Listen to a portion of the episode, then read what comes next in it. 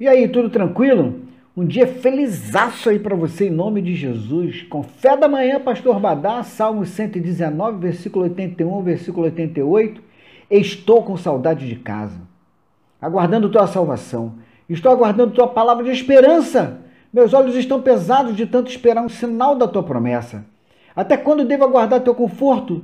A fumaça nos meus olhos, eles queimam e lacrimejam mas não desvio o olhar das instruções que me deste. Até quando terei que suportar tudo isso? Quando vais levar os que me atormentam para o tribunal? Os pagãos, arrogantes, tentam me tirar do caminho, pois ignoram a respeito de Deus e seus caminhos.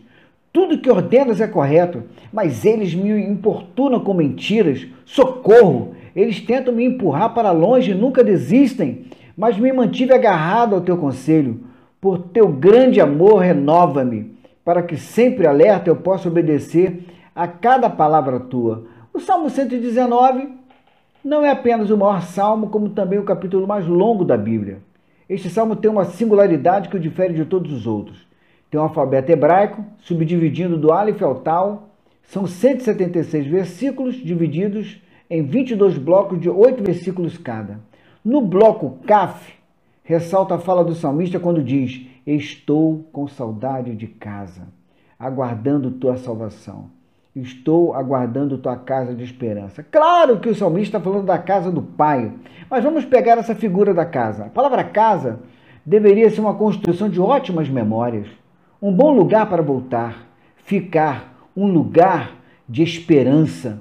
Essa construção não acontece instantaneamente, num clique ou sem esforços. Todas as partes envolvidas precisam estar focadas e contribuindo para esse fim. Casa é uma engrenagem que não precisa funcionar todos os dias 100%, todas as horas 100%, mas tem que sempre funcionar, pois quando para, a ferrugem chega, os barulhos chegam, a engrenagem fica comprometida. A esperança é esse óleo balsâmico para as mortes no lar. Que a esperança seja o nosso alimento diário. Que tal ser a esperança de alguém? Que tal se abrir para que o outro despeje esperança em você?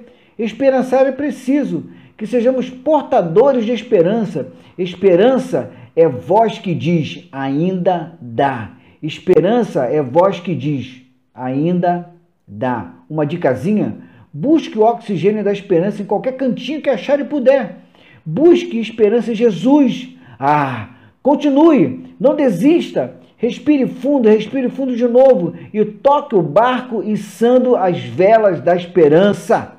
Oração de cada dia? Paizão, a tua esperança é melhor que a vida. Entrega. Ele sabe, confia, ele pode, descansa, ele faz novos tempos, novos jeitos. Valeu.